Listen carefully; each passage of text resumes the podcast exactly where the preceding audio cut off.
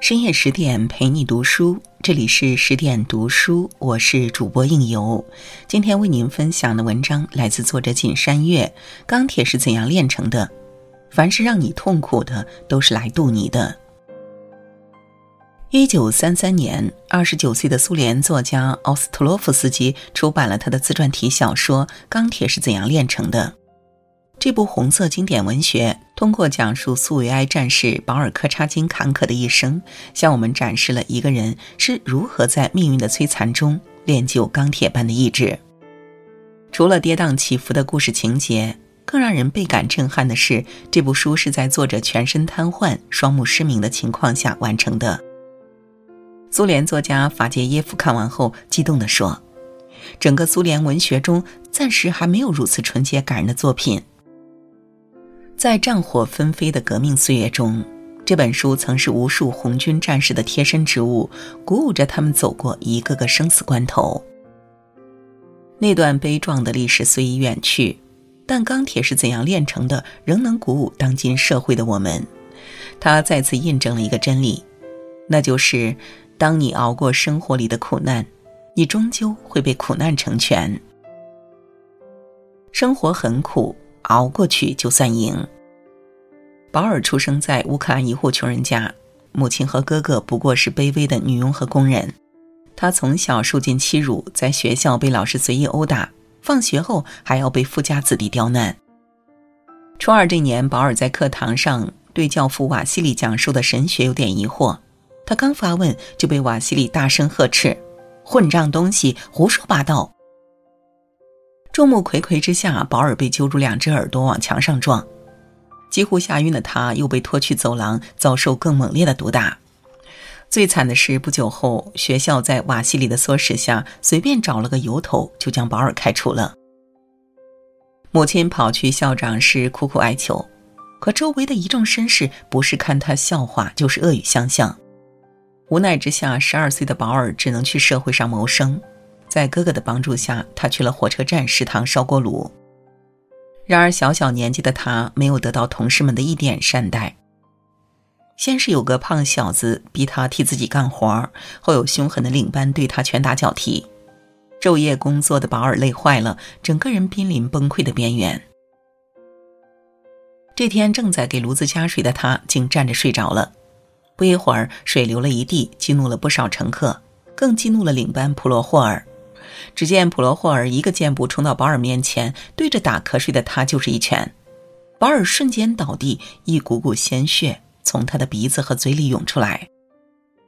可普罗霍尔还不解气，又将保尔往死里踹，直到保尔一动不动，他才停下。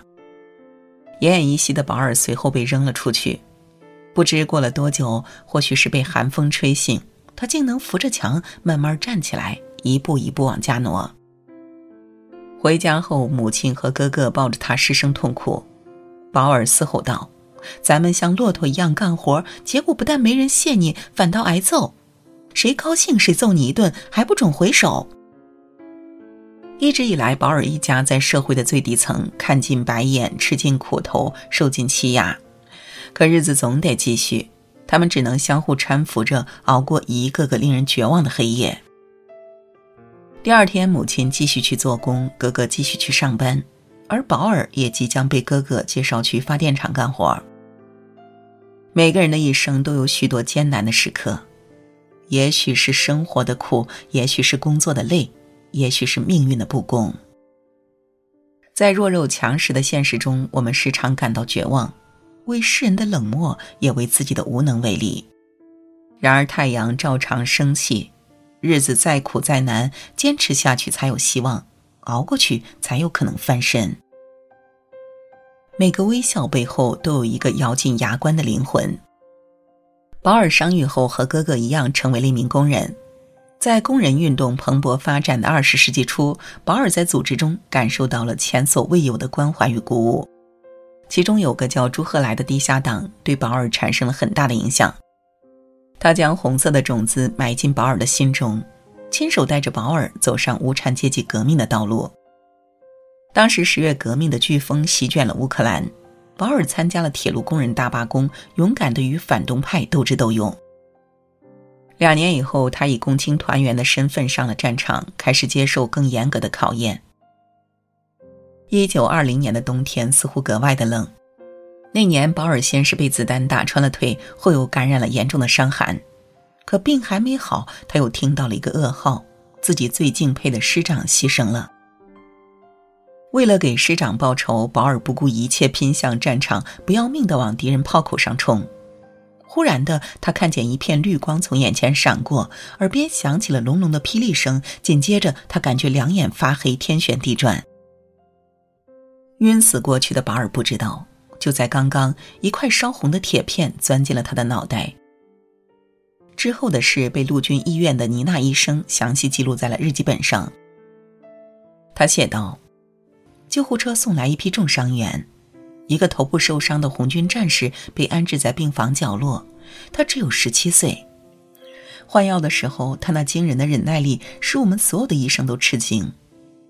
一般人在这个时候常常不断的呻吟或是发脾气，可他却不作声，并且每次给他的伤口上碘酒的时候，他都不畏缩，只是把身体挺得像绷紧了的弦。他时常疼得几乎失去了知觉，但是从来也不叫唤一声。保尔的坚强不仅帮他跑赢了死神，还为他带来了组织的嘉奖。出院后，保尔被朱赫来调回城里，他去了铁路总厂担任共青团书记。很多同志听闻了保尔的事迹，纷纷慕名而来。每当这时，保尔总是微笑着与大家攀谈。从他脸上，你丝毫看不出他受过的伤、扛过的疼。很喜欢柴静的一句话。每一个笑容满面的人，背后都有一个咬紧牙关的灵魂。很多时候，看似轻松的面孔背后，藏着的是一个人的竭尽所能。从来没有天生的英雄，所有的成功都源自苦难中的磨砺，逆境中的坚守。凡是让你痛苦的，都是来渡你的。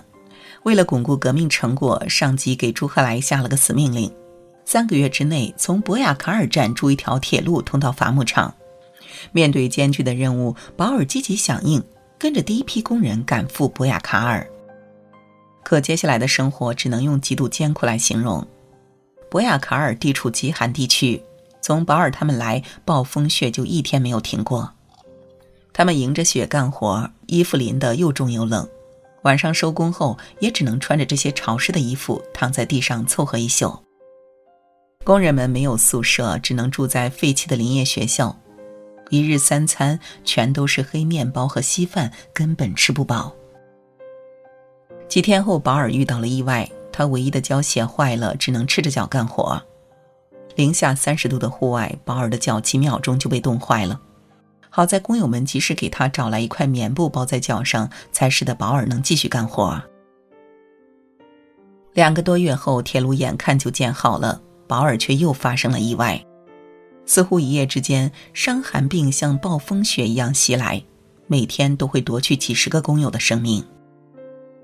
保尔也没有躲过，他病倒了，他感觉每走一步都像有什么东西猛刺胸口，他立刻被送回了城。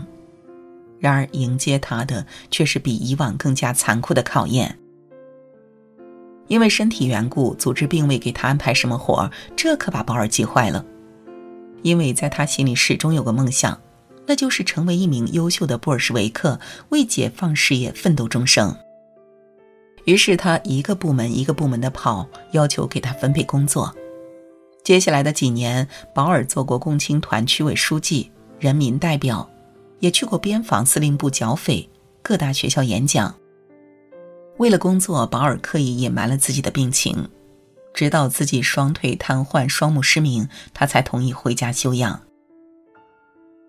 在外人看来，保尔拿着政府补贴在家休息，真是一件美差。然而，只有他自己知道自己的内心有多痛苦。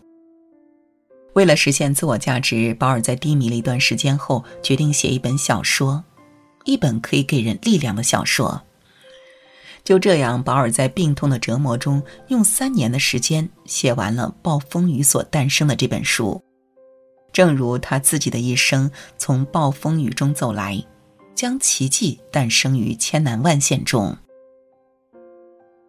巴尔扎克曾说：“苦难对于天才是一块垫脚石，对能干的人是一笔财富，对弱者是一个万丈深渊。我们改变不了命运，但却可以改变对待命运的态度。面对苦难，你可落荒而逃，像逃兵一样被打入深渊；也可以正面迎战，让苦难为自己铺路。人生是场修行，凡是让你痛苦的，都是来渡你的。人的一生应当这样度过：当回忆往事的时候，他不会因为虚度年华而悔恨，也不会因为碌碌无为而羞愧。在临死的时候，他能够说：“我的整个生命和全部精力都已经献给了世界上最壮丽的事业，为人类的解放而斗争。”不管是小说里的保尔柯察金，还是现实中的奥斯特洛夫斯基，都用自己的一生践行了书中的这段经典名言。其实生活中有不少像保尔一样，从不被困难压倒，也从不向命运低头，因为他们懂得，越是艰难处，越是修行时。愿你无论身处何种境地，都能像保尔一样。永远坚强，永远具有钢铁般的意志。好了，今晚的分享就到这里。更多美文，请继续关注十点读书，也欢迎把我们推荐给你的朋友和家人，一起在阅读里成为更好的自己。我是应由，让我们在下个夜晚再会了。